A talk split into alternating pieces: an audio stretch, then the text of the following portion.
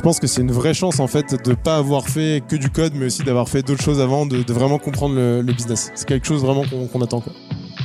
Salut, c'est Kaina du Wagon. Bienvenue sur notre podcast dédié aux entrepreneurs. Dans ce nouvel épisode, nous sommes ravis de recevoir Victor Prigent, co-founder de Matera, la plateforme qui simplifie la gestion de copropriété. Créée en 2017 par un ancien alumni du Wagon Lille, Matera est une start-up à forte croissance qui révolutionne le secteur bien poussiéreux des syndics de copropriété.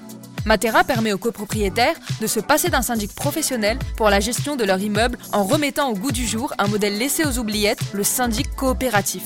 Grâce à Matera, les copropriétaires gèrent eux-mêmes leur immeuble rapidement et sereinement. Matera a déjà séduit plus de 5000 copropriétés partout en France et ambitionne de se lancer sur des marchés européens. Sachez aussi que Matera recrute. Alors si vous êtes intéressé pour rejoindre l'aventure, n'hésitez pas à checker leur site web. Tout de suite, retour sur le parcours de notre invité Victor Prigent dans un nouvel épisode des Talks du Wagon. Excellente écoute à tous je suis très heureux d'être là ce soir parce que euh, Victor en fait est un alumni de la ville du Wagon de Lille, là où je suis euh, directeur de, campus. Euh, donc je suis très heureux de t'accueillir ce soir et en fait on va ouvrir tout de suite les débats et j'ai une question, première question à te poser. Pourquoi tu as fait le wagon Victor? Je pense que c'est un bon moyen pour, pour démarrer ça. Euh, pourquoi j'ai fait le wagon? Parce qu'en fait, on a, j'étais avec euh, mon associé Raphaël euh, il y a 5 ans en arrière. On était en 2000, fin 2016 à cette époque-là. Et on, sortait tous les deux d'école, potes de promo, etc. On n'avait pas du tout aimé ce qu'on avait fait en école, nos stages, etc. Et on avait envie de se, lancer dès le départ. Et en fait, on s'est attaqué un peu à. On a regardé euh, dans l'immobilier. L'immobilier, c'est un truc qui nous intéressait. On a commencé à regarder un petit peu les problèmes que tu avais dans, l'immobilier. Et euh, tu as, des trucs qui sont assez connus. Hein. tu vois, je pense que tu as déjà été locataire FX, tu sais que c'est galère de trouver un appart.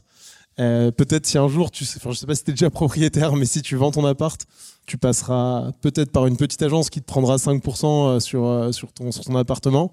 Et un autre truc, un autre problème qu'on avait beaucoup, euh, beaucoup remarqué, c'était les syndics de copropriété. Je pense que chacun dans cette salle a forcément un proche, un moment euh, qui, a, qui, a, fulminé déjà contre son syndic. Euh, rassurez-vous, cette personne n'est pas seule. Et avec Raphaël, du coup, mon, associé, on s'était mis en tête de se lancer sur ce problème, le problème des syndics. Pourquoi? Parce qu'en fait, on, s'était rendu compte qu'il y avait beaucoup de choses à automatiser, que c'était pas mal de travail à faible valeur ajoutée, et que euh, application bien ficelée et un bon accompagnement permettrait aux gens euh, de remplacer en fait ces, acteurs, euh, acteurs traditionnels. Donc, une fois qu'on a choisi en fait de, de se lancer dans sur ce problème, il a fallu bien définir comment on allait résoudre le problème. Et rapidement, on s'est vraiment orienté vers la tech. C'était évident qu'il fallait une application pour pouvoir faire le travail et, on ne pourrait pas passer outre si on voulait vraiment résoudre le problème. Donc là, on s'est mis en quête d'un CTO. Euh, je pense qu'il y en a certains d'entre vous peut-être euh, qui passeront par cette étape euh, après, les, projets. Et sachez que c'est pas facile. On a rencontré, je pense, 15-20 personnes et ça l'a pas fait à chaque fois pour plein de raisons différentes. Euh, soit pour des problèmes de fit, euh, soit pour des problèmes de, prétention salariale. Enfin, c'est difficile de payer quelqu'un quand on n'a pas de clients, pas de revenus. Ou alors, euh, on a à un moment trouvé la perle rare, sauf que cette personne voilà, venait d'avoir un deuxième enfant, venait d'acheter un appartement, et c'était trop risqué, c'est trop risqué pour lui. Donc on s'est dit, ok, on en, a marre, on, va, on va apprendre à faire les choses nous-mêmes. Donc euh, j'ai appelé euh, j'ai appelé FX. Alors c'était pas c'était pas FX directement, mais j'ai appelé le wagon qui m'a redirigé vers Lille en m'expliquant qu'il y avait un batch qui commençait dans dans quatre jours, qui était dispo. J'ai appelé mon banquier, pareil, pour emprunter 6000 euh, euros et m'acheter m'acheter un Mac et payer le, le, batch. Et me voilà du coup fin 2016 avec FX batch 39 au wagon au wagon Lille avec en tête du coup l'idée de créer la première version de euh, l'application Illico Pro à l'époque. Euh, et c'est ça qui m'a qui m'a qui m'a amené au wagon. Donc en effet, batch 39, donc ça commence à dater, hein, 2016. Euh, pendant ton expérience wagon, quand tu as commencé l'expérience, est-ce que tu pensais à la fin, enfin comment ça s'est passé pour toi pendant ces 9 semaines? Comment ça s'est passé? Franchement, beaucoup plus intense que ce que je pensais. Je m'attendais vraiment à un truc à la cool beaucoup plus accessible que enfin que que ce que ça a été vraiment quoi j'ai vraiment été surpris par l'intensité du truc euh, comme beaucoup de monde je pense franchement, les 9 semaines, tu les vois pas passer. Enfin, je pense que dans cette salle, euh, vous êtes beaucoup à, ressentir ça. Et hum, le, petit plus pour moi, c'est que les deux dernières semaines, enfin les, deux semaines de projet, ont été mises à contribution justement pour lancer la, la toute première version de l'application. Donc j'ai eu la chance de rencontrer euh, dans mon batch euh, l'excellent euh, Romuald qui est juste ici avec une moustache digne des, meilleurs des meilleurs westerns. Et l'excellent Romuald a bossé du coup avec moi en binôme sur sur le projet de fin de wagon où on a construit la toute première version de Illico Pro, ça s'appelait à l'époque. Donc c'était une belle merguez, je, je vous le cache pas. Mais ça a fait le taf pour, euh, pour le démoder et euh, ça nous a mis surtout un très bon pied à l'étrier euh, pour la suite. Et à titre personnel, donc, ce que j'ai vraiment trouvé assez dingue avec le wagon, c'est que certes, parfois on peut sortir avec un niveau qui est assez rudimentaire, mais on est capable de continuer à se former soi-même et on est capable de continuer à apprendre soi-même. Et, euh, et c'est ça en fait le vrai truc qui est important, c'est pas tant le niveau qu'on a à la fin, c'est est-ce qu'on est capable d'être autonome et de continuer à progresser soi-même. Et là, là vraiment c'était c'était le cas quoi. Ok. Et du coup, alors, tu- ben, on est arrivé, vous êtes en pleine phase de projet. Vous avez sorti un MVP. C'était quoi la suite quand vous êtes arrivé? Enfin, Vous êtes sorti du wagon. Com- comment ça s'est déroulé? Si tu arrives à faire le parallèle aussi avec Romu, Ouais. avec Alors moustache. je sors du wagon, euh, donc c'était euh, janvier 2017, tout tout début d'année 2017. Clairement, le produit n'était pas vendable. Il nous a fallu, euh, enfin, j'ai fait que coder euh, nuit et jour, enfin nuit et jour. J'ai fait que coder en gros pendant pendant six mois. Euh, et on a eu notre tout premier client en juillet 2017. En fait, une copropriété, c'est assez complexe. C'est un peu comme une petite entreprise. Il y a un budget à gérer, il y a pas mal de formalités administratives, comptables, et c'est difficile d'avoir un produit qui est vendable en euh, 3-4 mois. Euh, donc là, il nous a vraiment fallu, euh, tout compris, je pense, 7-8 mois avant d'avoir quelque chose qui soit ne serait-ce que, vendable. Euh, rapidement, en fait, on, s'est rendu compte que le, le, le, le bottleneck, le goulet d'étranglement, pour nous, ça allait être le code. Donc c'est pour ça que j'ai rappelé Romu. Euh, c- c- Enfin, 5-6 mois après être sorti du wagon, donc euh, mi-2017, j'appelle Romu en lui disant voilà, euh, il, faut, il, faut, il faut que tu reviennes et tout. On se remet à fond euh, sur, euh, sur, euh, sur le projet. Et, euh, et, euh, et on a pu euh, accélérer. hein. Alors je vous cache pas, il y a eu des, des moments difficiles. Euh, Parfois, on est bloqué pendant trois jours parce qu'on a oublié une virgule et le PDF veut pas sortir. Euh, mais au moins, on a réussi à avoir nos premiers clients grâce à ça. Et ça, ça nous a débloqué énormément de choses parce que ça nous a permis de recruter euh, deux très très bons développeurs, dont notre CTO euh, Jérémy, qui est devenu euh, notre troisième, euh, enfin troisième cofondateur, et Pierre, pareil, qui était un, qui, est, head of engineering aujourd'hui chez chez Matera et qui était un, un très très bon très très bon développeur. Donc j'insisterai vraiment là-dessus, c'est que faire les choses soi-même et avoir vos premiers clients, c'est vraiment quelque chose qui va vous permettre d'amorcer la pompe et de recruter des gens qui sont bien meilleurs que vous euh, si un jour vous voulez, vous voulez entreprendre. Du coup, je vais rebondir en fait sur cette période de six mois où tu as codé, où il n'y avait pas forcément de traction commerciale, si je comprends bien. C'était chose voulue. Ouais, on était à poil. là. vous l'avez vécu comment? Il faut faire preuve d'humilité. Donc déjà, la première chose, c'est que t'as jamais travaillé, donc tu peux pas te mettre au chômage. Moi, personnellement, je me suis mis au RSA. Euh, je suis retourné et habiter chez ma maman qui habitait un petit studio de 30 mètres carrés à Agnières. Donc bon, c'était pas simple parce que je devais traverser sa chambre pour aller dans mon espèce de KGB euh, le soir. Autrement dit, quand ça rentrait à minuit, ça râlait un petit peu, je te, je te le cache pas. Et en fait, non, le truc qui nous a, qui nous a débloqué, c'est que euh, on a la chance d'être en France. Et contrairement à ce qu'on peut dire, c'est que la France est un bon pays pour, enfin, pour entreprendre. Et, la BPI, notamment, nous a, nous a bien aidé. On a touché une bourse de 30, 40 000 euros, je ne me souviens plus exactement, qui nous a vraiment euh, permis d'amorcer, euh, d'amorcer la pompe et, de payer justement nos, nos premiers développeurs.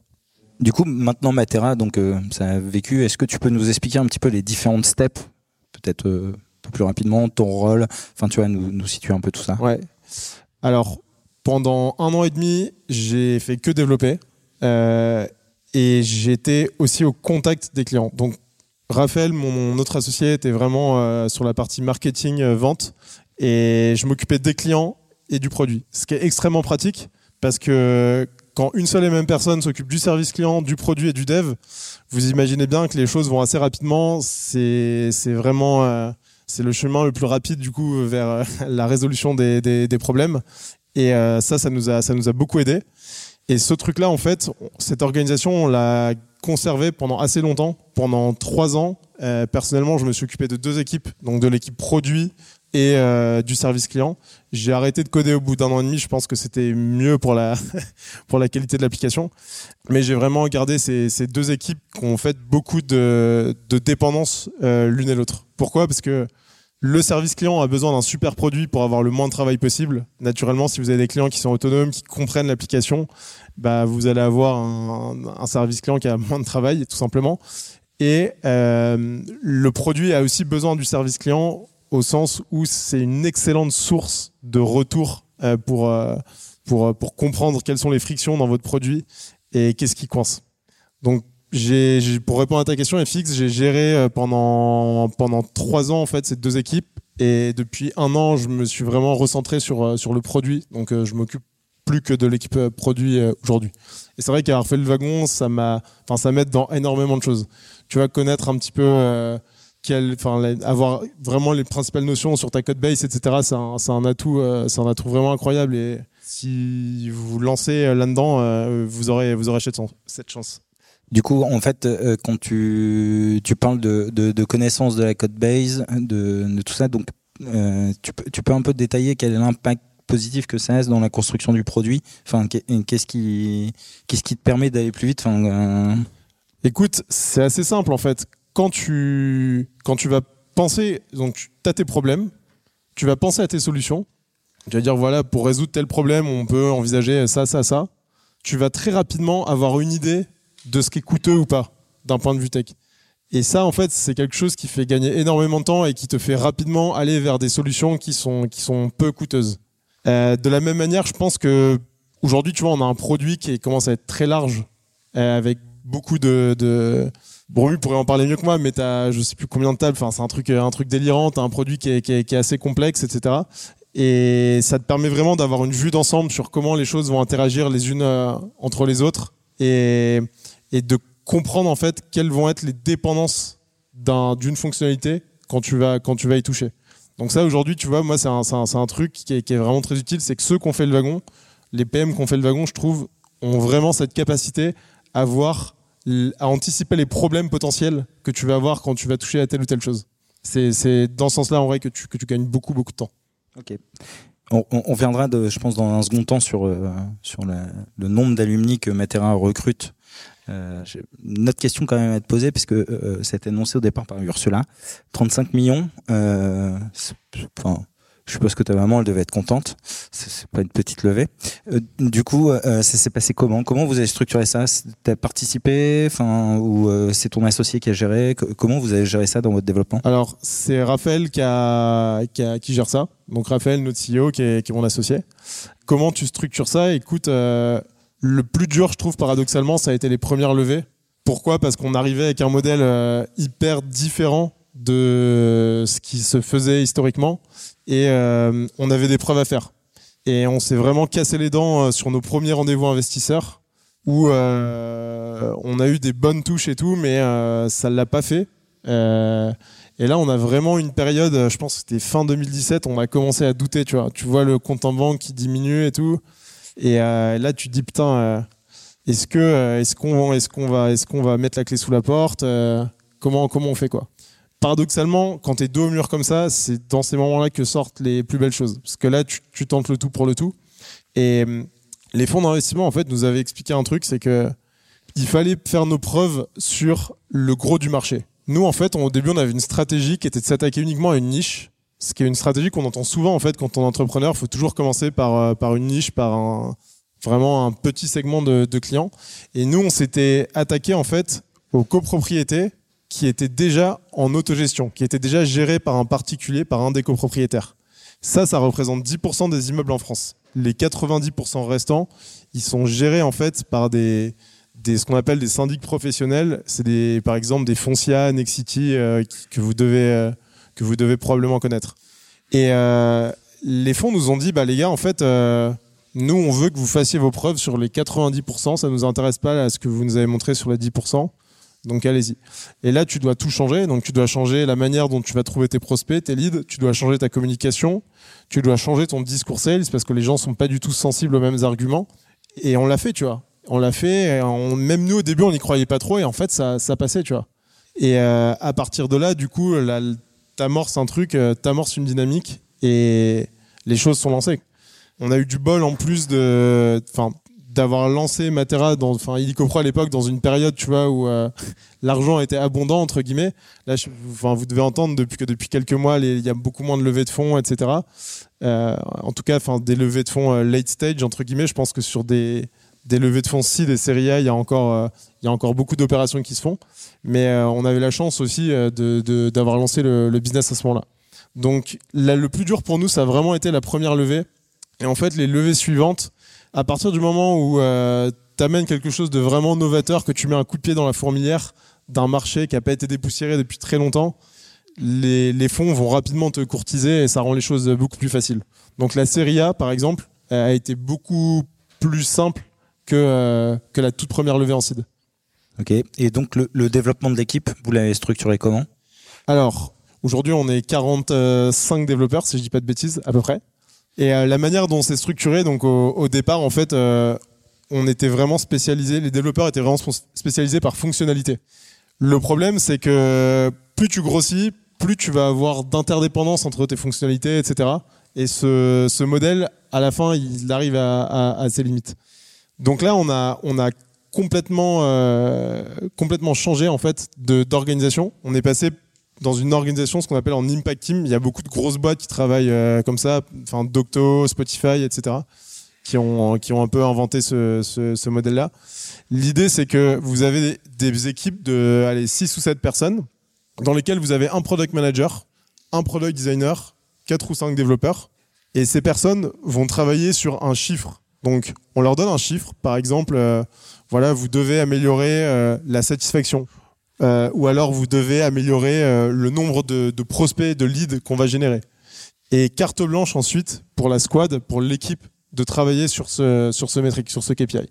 Donc moi, tu vois, j'interfère rarement dans le choix euh, de priorisation que font les équipes. C'est vraiment quelque chose qui est assez décentralisé et qui, est, très, qui est très bottom-up. Donc voilà comment on travaille aujourd'hui depuis un an et demi, deux ans.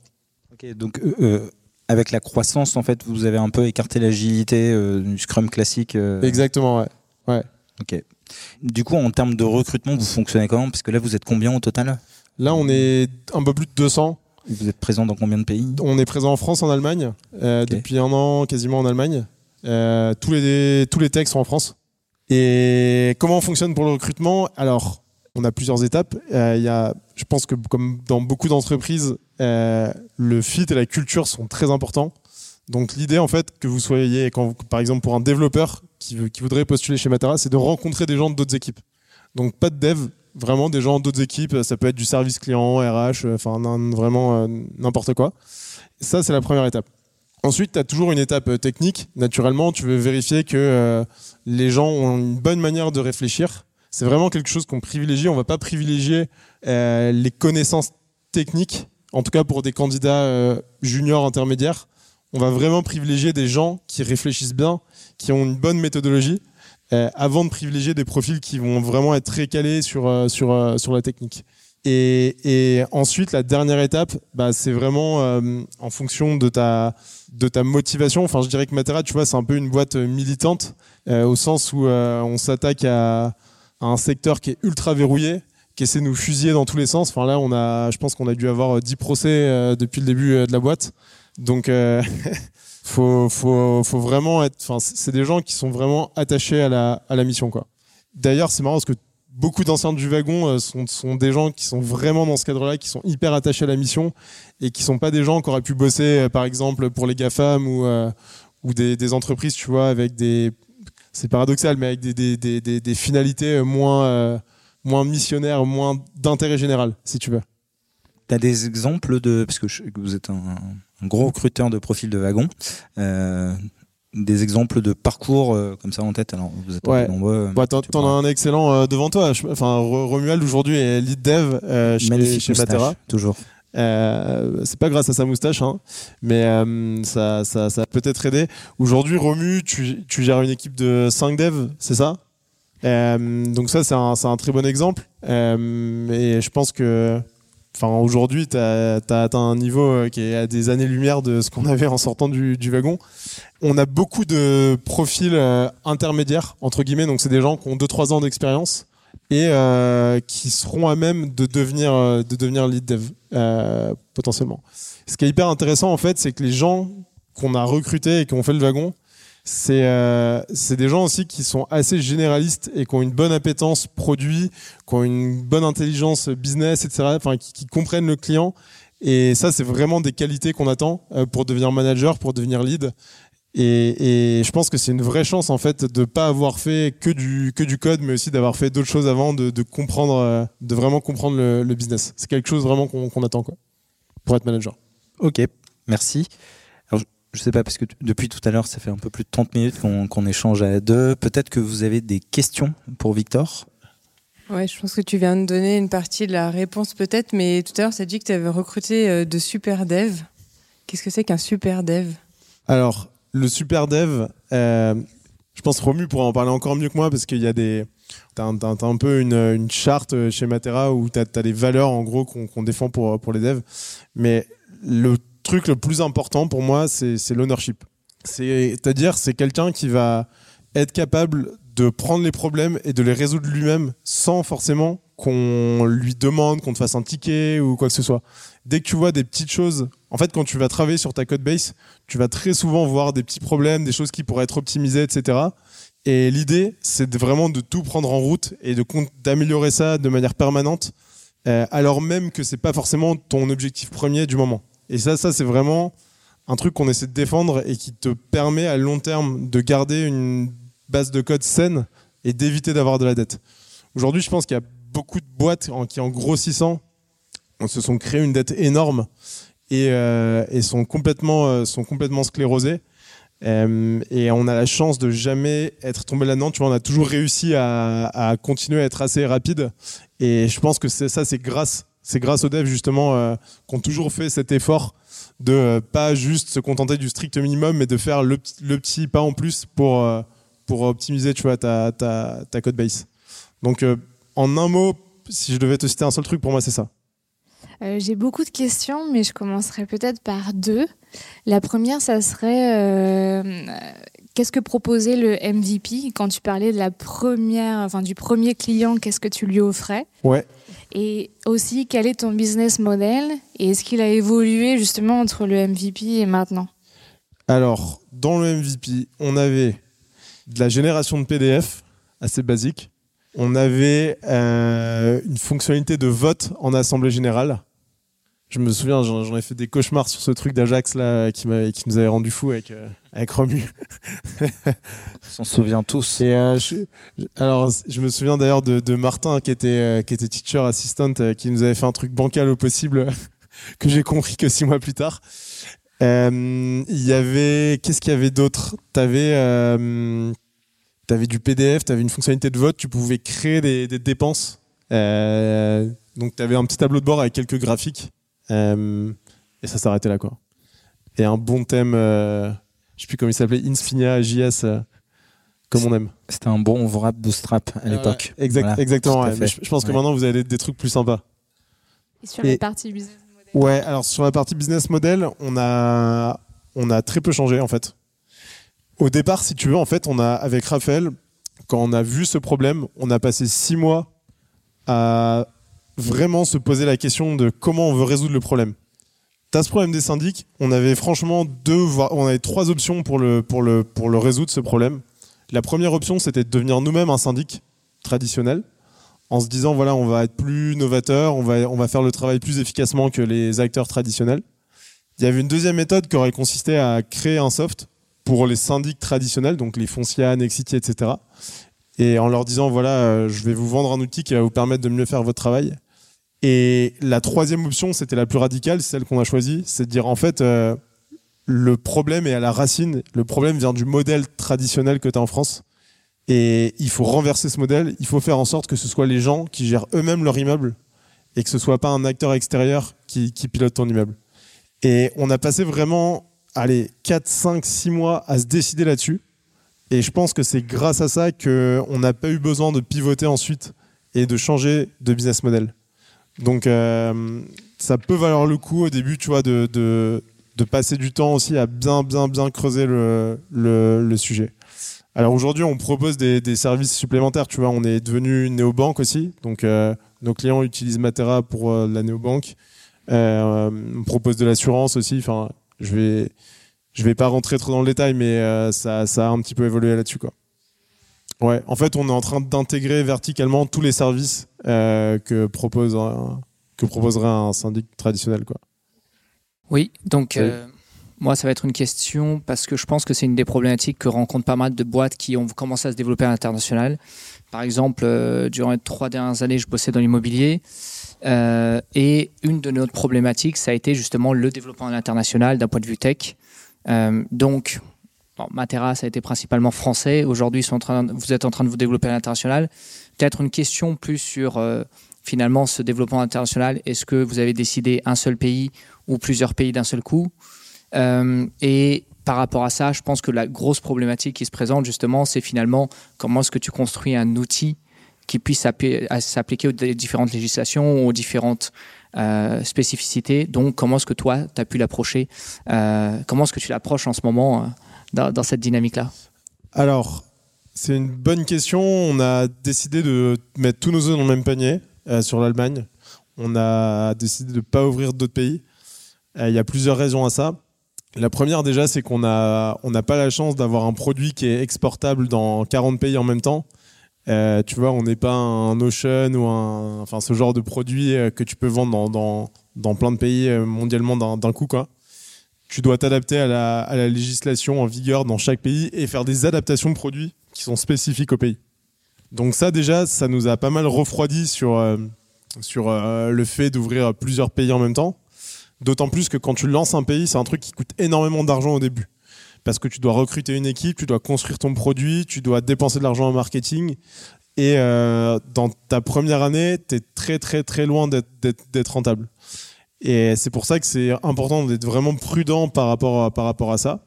Et pourquoi l'Allemagne ensuite? Euh, Tout simplement parce que c'est de loin le plus gros marché européen. Euh, tu as par exemple deux fois plus d'habitants en Allemagne euh, qu'en Espagne, avec un pouvoir d'achat qui est, assez élevé. Donc c'était un marché intéressant pour Matera, d'autant plus que le problème en fait est, assez euh, similaire en Allemagne. Donc nous, on a, je t'avoue qu'on n'a pas eu de méthode miracle, euh, un peu comme d'autres boîtes peuvent l'avoir, tu vois, genre Payfit qui pouvait ouvrir plusieurs pays en même temps grâce à, grâce à leur, à leur technologie, euh, mais qui leur a coûté des petits problèmes de dette technique justement, dont je parlais, dont je parlais tout à l'heure. On a eu un coup de bol. Le coup de bol, en fait, c'est qu'on a trouvé un, un Allemand, un syndic allemand, un mec qui avait euh, 30 ans d'expérience, qui parlait un français euh, parfait et qui était capable de tout nous expliquer de A à Z. Comment fonctionne la comptabilité, quelle est la différence avec la France, comment fonctionne ceci, cela? Donc, euh, ce mec-là, quand on l'a trouvé, c'est très simple. Euh, moi, j'ai passé euh, trois mois, euh, deux heures au téléphone avec lui euh, chaque jour, quoi. Et on lui posait des questions, des questions, et on a, on a vraiment euh, construit toutes les spécifications de base avec lui.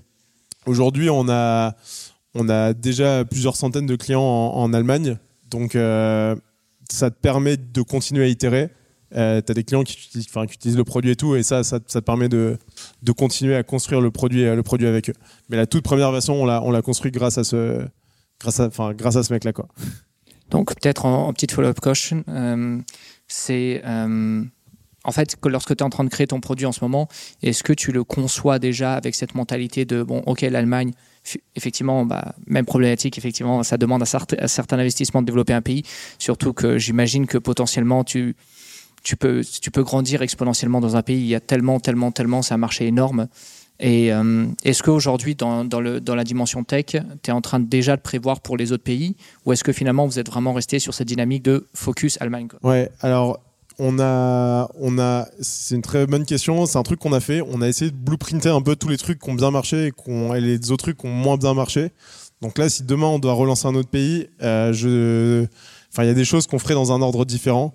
Et je pense qu'on irait beaucoup plus vite sur un nouveau pays que euh, sur, euh, sur l'Allemagne. Donc oui, on a emmagasiné un peu toutes les, bonnes pratiques. Après, euh, c'est pas pour l'instant à l'ordre du jour, de rapidement ouvrir un, autre pays. Donc c'est au chaud, c'est ici, tu vois, euh, et ça, ça ressortira le, le moment, euh, le moment opportun, quoi. Euh, sur votre première levée de fonds, du coup, Ouais. euh, c'est quoi les best practices Comment vous avez fait? Est-ce que vous êtes allé sur Internet Vous allez, vous allez chercher des fonds? Comment ça s'est passé? Et quel a été le niveau de difficulté, du coup? Alors, comment ça s'est passé Au début, tu es, contacté par des fonds. En fait, quand tu vas monter un- une boîte et que tu commences à. Les, fonds, si tu veux, ils ont des- ce qu'on appelle des scouts. Donc, c'est euh, genre des, des- juniors qui vont euh, vraiment euh, quadriller l'écosystème, qui vont regarder des, business qui peuvent être intéressants et ils vont regarder qui sont les, les startups ou les, boîtes qui essaient de se lancer là-dedans. Et à partir de là, si tu commences à, avoir, tu vois, un peu de, un, un petit peu de visibilité, un petit peu de traction, très rapidement, tu vas être contacté par beaucoup de fonds. Eux, en fait, c'est vraiment dans leur intérêt, c'est de nouer contact avec un maximum de, de, de startups. Donc, euh, rapidement, t'es, assez, 'fin, les, gens demandent à te rencontrer, etc. Après, c'est pas toujours aussi facile d'aller au bout. Enfin, c'est, plus difficile que ce qu'on imagine parce que euh, de, rencontrer une startup pour la première fois versus investir euh, peut-être un million d'euros, tu vois, pas, pas, c'est pas la même chose.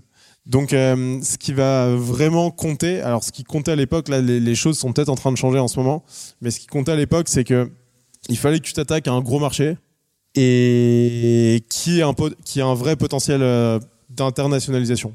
En, gros, c'était assez difficile de, de lever de l'argent si tu n'étais pas une boîte qui était capable de s'exporter ou de vendre moins en Europe ou dans, plusieurs pays. Je pense que les choses sont un peu en train de changer et, je soupçonne aujourd'hui les investisseurs d'être plus enclins à investir sur des business qui pourront avoir une rentabilité assez forte à moyen terme plutôt que de miser sur, euh, sur 50 boîtes d'un coup en espérant qu'il y en ait une qui devienne énorme et que les 49 autres euh, coulent. Je pense que c'est mm, le paradigme est un peu différent aujourd'hui et euh, les investisseurs vont, vont être peut-être plus enclins à investir sur des boîtes qui ont des marchés euh, domestiques. Tu vois. Si tu arrives à, prouver que tu as un gros marché en France euh, et que tu es en mesure de, le choper, euh, ça, peut le faire, je pense. Sur votre levée de 35 millions, est-ce que vous dépensez le maximum pour faire de la croissance en misant sur la prochaine levée qui sera peut-être supérieure à 100 millions ou 200 millions qui vont vous permettre de vous poser sur les prochaines années Souvent, c'est c'est souvent ce qui se passe. Que Ouais. Alors, surtout les investisseurs aiment bien investir sur des boîtes qui sont en croissance ouais. permanente, même si elles ne gagnent rien. Alors là- là-dessus, en fait, faut, faut être, euh, faut être assez méfiant parfois avec ce que vont te dire tes investisseurs.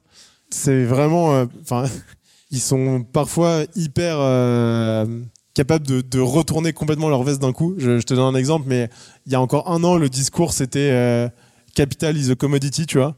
Donc euh, vraiment, euh, tu- le but c'est c'est la croissance, euh, quoi qu'il en coûte. Donc tu tu t'en fous de, de burner, burner, burner.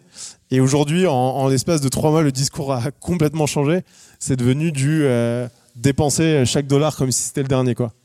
Et euh, t'as un- enfin, les- t'as eu un vrai changement de paradigme. Donc le, but, c'est de trouver l'équilibre entre tout ça. Faut vraiment, euh, faut pas tomber, tu vois, dans dans un sens, enfin dans une croissance qui est complètement immaîtrisée avec des coûts euh, d'acquisition qui sont colossaux. C'est très important, même quand tu fais une grosse levée, de garder euh, des unités économiques qui sont sains, quitte à croître moins lentement. C'est très important. Et, et aujourd'hui, en plus, c'est d'autant plus le cas parce que pour des boîtes en gros qui sont euh, qui sont euh, qui sont enfin qui sont des, des, scale-up, ça va devenir plus difficile de lever. Et ces boîtes-là, en fait, vont devoir euh, allonger la période pendant laquelle elles ont elles ont du cash et donc avoir une, enfin accepter d'avoir une croissance qui est, qui est moins rapide et des, des unités économiques qui sont plus plus sains quoi. Voilà un petit peu le, le, contexte. Donc oui, enfin le discours des investisseurs a beaucoup changé, a beaucoup changé là-dessus. Du coup, je rebondis. Euh, parlant, ce changement de trajectoire de, philosophie entre Burney et euh, compter le moindre euro, euh, est-ce que ça a un impact? Comment vous, vous l'avez géré auprès de- des équipes? Parce que ça change un peu la trajectoire, un peu, non? Bah écoute, en gros, il y, a- vraiment eu un, gros retournement au mois d'avril. Genre, je sais pas si t'as suivi, mais le, Nasdaq s'est complètement effondré. T'as as des boîtes qui sont, qui sont, complètement effondrées. Donc c'est, pas, le retournement, il a vraiment eu lieu il y a, pas longtemps. Et je pense qu'il y a encore beaucoup de boîtes qui sont en train de réfléchir à comment, euh, comment elles vont s'adapter. C'est important de pas faire euh, n'importe quoi là-dessus, de bien réfléchir justement qu'est-ce que tu vas prioriser, qu'est-ce que tu veux moins prioriser. Donc nous, par exemple, tu vois, euh, aujourd'hui, ça aurait pas de sens pour nous d'ouvrir un nouveau pays Euh, parce que, euh, comme je disais tout à l'heure, en fait, c'est quelque chose que tu vas, où tu vas dépenser énormément, énormément d'argent. Et après, bah, tu vas être plus vigilant dans la manière dont tu, dont tu dépenses l'argent. Tu vas essayer d'allouer, en gros, tes efforts tech un maximum à ta, à ta top line, donc à ton revenu, entre guillemets. Euh, en plus, chez Matera, historiquement, tu vois, on a vraiment mis toute la sauce côté produit sur la satisfaction client. Et ça fait que depuis un an à peu près où euh, on commence à rebasculer en fait toute notre énergie tech sur euh, la génération de leads, sur l'amélioration du taux de conversion des sales. Et, du coup, en fait, les techs aujourd'hui chez Matera ne font pas que travailler sur le produit. Tu as vraiment la moitié de la tech aujourd'hui qui travaille sur des enjeux de euh, génération de leads, de, des outils euh, au service des, des bizdev, des sales pour leur permettre de mieux convertir les clients. Donc ça, tu vois, c'est comme ça aujourd'hui que ça, ça, se traduit. Et, euh, et, et, et, là, tu vois, par exemple, aujourd'hui, une des questions qu'on se pose, c'est qu'on aimerait bien potentiellement lancer un nouveau business pour Matera, qui est la gestion locative, qui permettrait de, de faire du cross-sell. Donc c'est ça aujourd'hui les, les, enjeux, euh, les enjeux qu'on a euh, côté, côté tech. Quoi. Euh, J'aurais une question. Donc, euh, point de vue produit, vous parliez tout à l'heure de renverser les usages.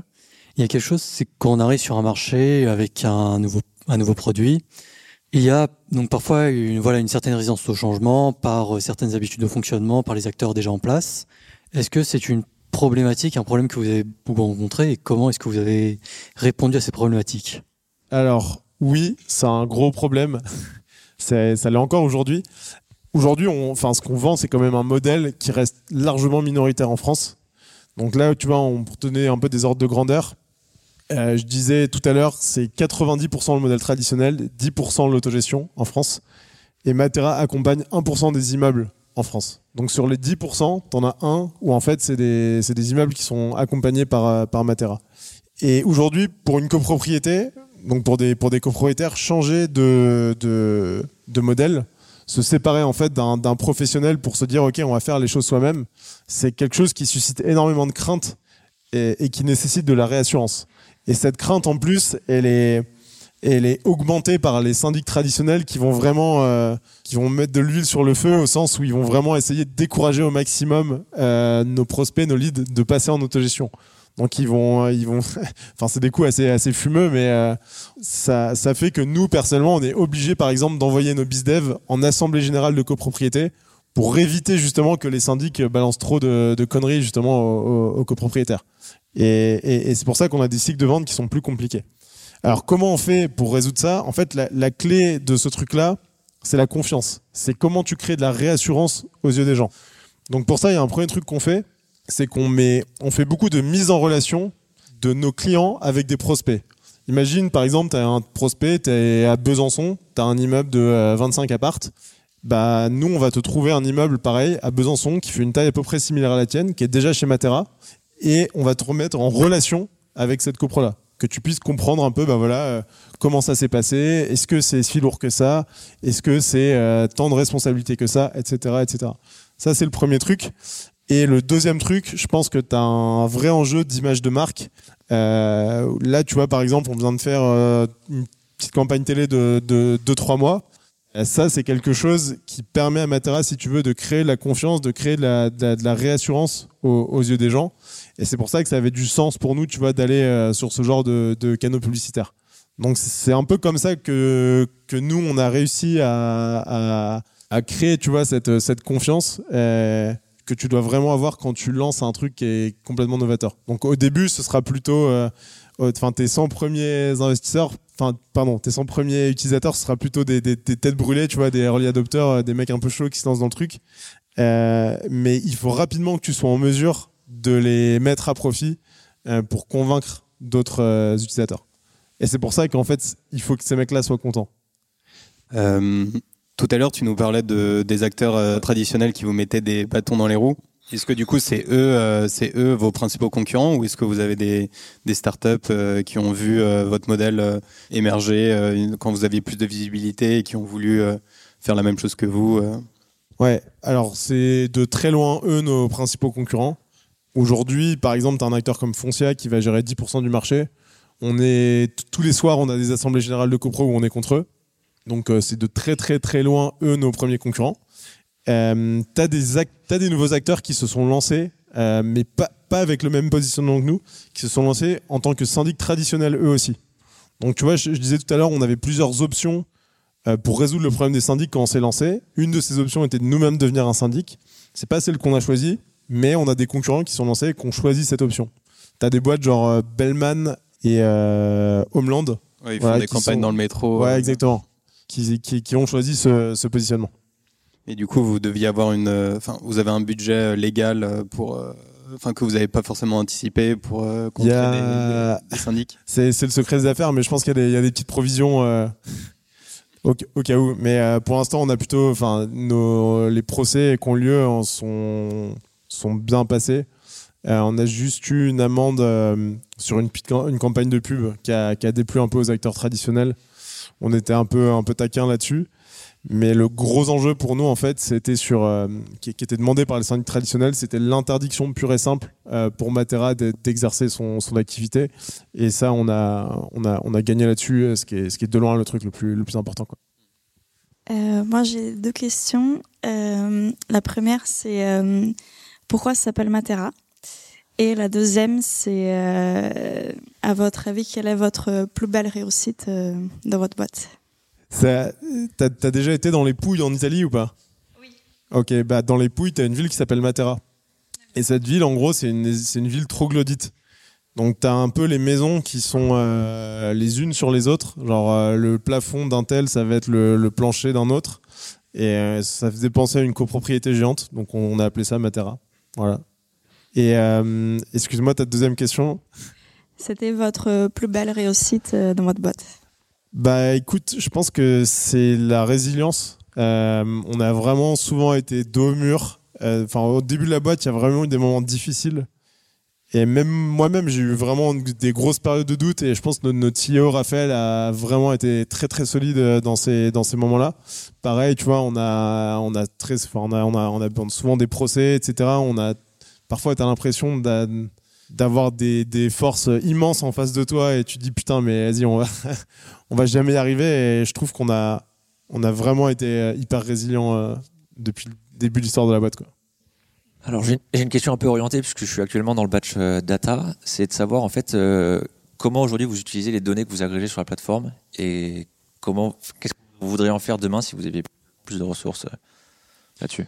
Alors, les sources de données, on en a plein. Euh, tu as les données issues de tes clients, donc qu'est-ce qu'ils font en utilisant l'application? Tu as des données issues de tes prospects. Euh, tu as tes données qui sont en libre accès, des bases de données qui sont en libre accès que tu peux télécharger. Donc, on a des usages qui vont être très différents. Si je prends, les clients, le but, c'est euh, déjà de comprendre ce qui marche et ce qui marche pas.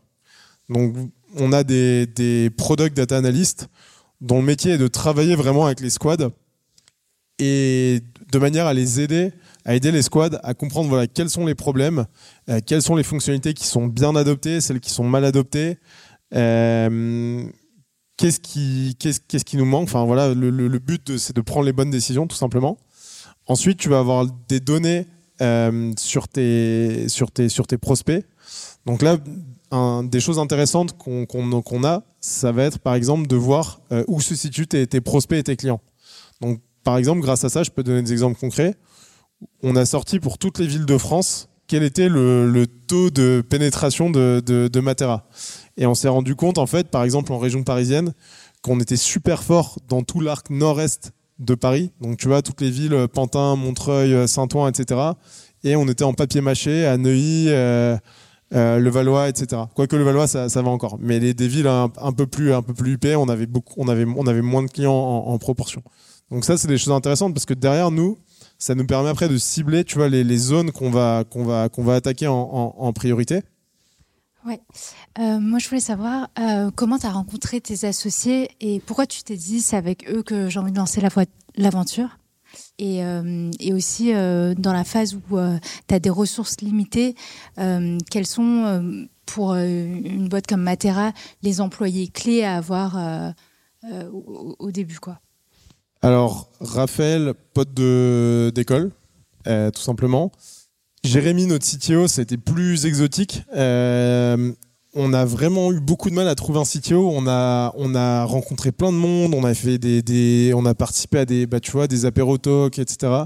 Et euh, de fil en aiguille, il y a un mec qui nous a présenté un mec, qui nous a présenté un mec, et on est, tombé sur, sur, Jérémy quand, quand on cherchait un, un, un CTO.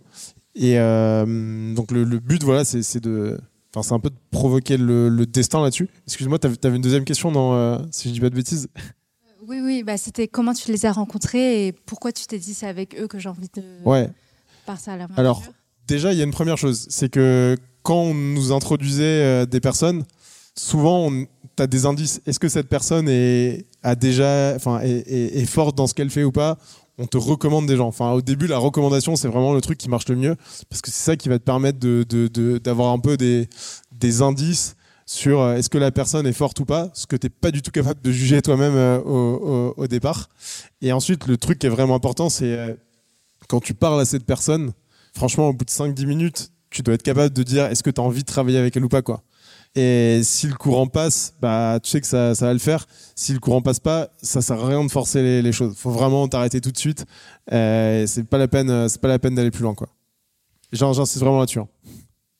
Euh, Et j'avais euh, une troisième question. C'était les premiers employés euh, clés euh, d'une boîte SaaS. Alors, les premiers employés clés, les tout premiers employés clés pour une boîte SaaS, pour moi, c'est les développeurs. Il y a, il y a beaucoup de. On dit souvent, c'est il faut toujours commencer à vendre avant d'avoir euh, ton produit. Euh, dans certains cas, c'est pas possible. Nous, c'était pas possible de vendre sans produit, par exemple. Donc pour nous, ça a été une évidence. Il fallait des, dévelop- des développeurs. Et quand on était cinq, donc les cinq premiers, tu avais Raphaël qui était le CEO et les quatre autres ont, ont développé. Donc avec, euh, avec Romuald, euh, justement, qui est juste là, on était, on faisait que du code. Quoi. Du coup, je voulais savoir, pour l'aspect euh, juridique et légal, euh, parce que l'activité de syndic, c'est assez réglementé, vous vous aidez de, on va dire, d'intervenants ou ce sont des personnes qui, qui font partie de votre entreprise qui euh, assurent les mises à jour, par exemple, de règlements ou des calculs Alors, tu as complètement raison. En fait, l'activité de syndic, c'est une profession euh, réglementée. Euh, comme, je sais pas, par exemple, les auto-écoles. Euh, je sais qu'Ornicar, par exemple, a eu beaucoup de problèmes tu vois, avec, avec les auto-écoles. La grosse nuance, en fait, c'est que nous, nous ne sommes pas syndics. On utilise un modèle qui est prévu par une vieille loi française, une loi de 1967, une loi sur le logement, qui est d'ailleurs euh, aujourd'hui le pilier de la, législation sur le logement en France. Enfin, cette loi, elle, elle a très peu, très peu bougé finalement. Et cette loi, en fait, elle prévoit deux options. Elle prévoit que pour, pour être un syndic, enfin pour, pour avoir un syndic, tu peux soit faire appel à un professionnel qui du coup possède une carte et, qui du coup appartient à cette, euh, à cette corporation des, des, des syndics professionnels.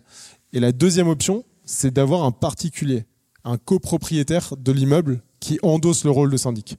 Et nous, en fait, on rentre dans cette deuxième case, on vient vraiment en support de cette personne. Donc, ce qu'on va apporter ensuite à, à ce syndic copropriétaire, naturellement, c'est l'application qui permet d'automatiser en fait toutes les tâches à faible valeur ajoutée que font euh, les syndics traditionnels. Pour tous les trucs plus pointus, par exemple, si tu as des gros travaux, j'en sais rien, des, des procédures d'impayés qui peuvent être assez techniques, ce genre de choses, on a des experts sur ces, sur ces sujets-là. Donc des experts travaux, des juristes euh, en interne qui vont vraiment aider les clients euh, sur, ces, sur ces sujets euh, qui sont pas maîtrisés, tu vois, par des, par des particuliers qui connaissent rien à l'immobilier. C'est fini pour aujourd'hui. J'espère que cet épisode vous a plu. Si l'univers de la tech vous intéresse et que vous souhaitez participer à nos prochains événements, rendez-vous sur la page Eventbrite du Wagon Paris. Vous y découvrirez les dates de nos prochains talks d'entrepreneurs, ainsi que tous les ateliers d'introduction au développement web et à la data science que l'on organise régulièrement sur notre campus. À très bientôt!